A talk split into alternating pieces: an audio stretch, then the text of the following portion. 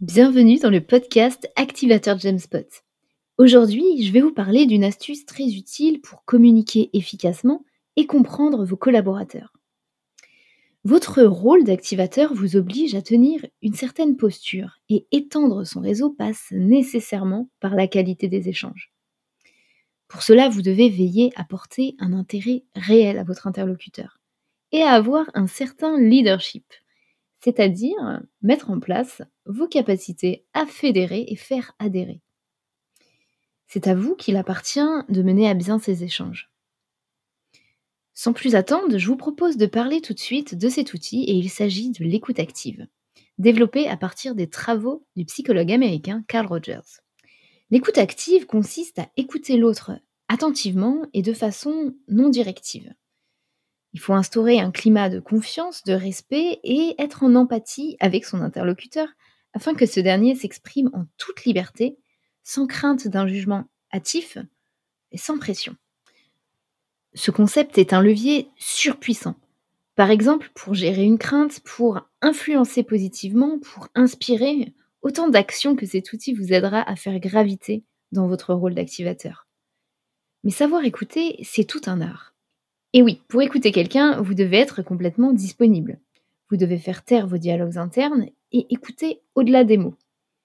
C'est-à-dire décoder le non-verbal, par exemple des bras croisés, un regard fuyant, des silences, un débit rapide. Autant d'éléments que vous devez prendre en compte pour ressentir l'état dans lequel se trouve votre interlocuteur. Une autre action que vous pouvez mettre en place dans cette écoute active, c'est la reformulation. Redire avec vos propres mots permet de vous assurer, d'une part, que vous avez bien compris ce que votre interlocuteur vous dit, et d'autre part, lui montrer que vous avez entendu et intégré le message qui vous a transmis. L'objectif n'est pas d'obtenir plus de précision de la part de votre interlocuteur, mais bien de vérifier et de faire valider que ce que vous avez entendu est bien ce qu'il a dit. Vous l'aurez compris, écouter activement quelqu'un suppose d'être entièrement disponible temporellement, physiquement et émotionnellement. Et pour cela, il y a quelques pièges à éviter. Par exemple, juger et influencer. Vous devez vous tenir aux faits et surtout ne pas interpréter ni diriger les discussions en tentant d'orienter votre interlocuteur. De même, vous ne devez porter aucun jugement, condition sine qua non pour une confiance totale. Autre piège à éviter, faire preuve d'impatience.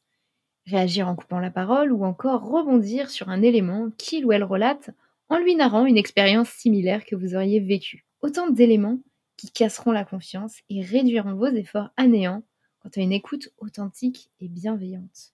En résumé, votre rôle d'activateur vous invite à rentrer en connexion avec les autres et plus largement à faire en sorte que ces connexions s'étendent. Vous serez certainement amené à rencontrer des personnes qui n'ont pas la même logique que vous, ou qui auront peut-être des craintes ou des réticences. Souvenez-vous, écouter activement quelqu'un c'est déjà l'aider à solutionner lui-même son problème.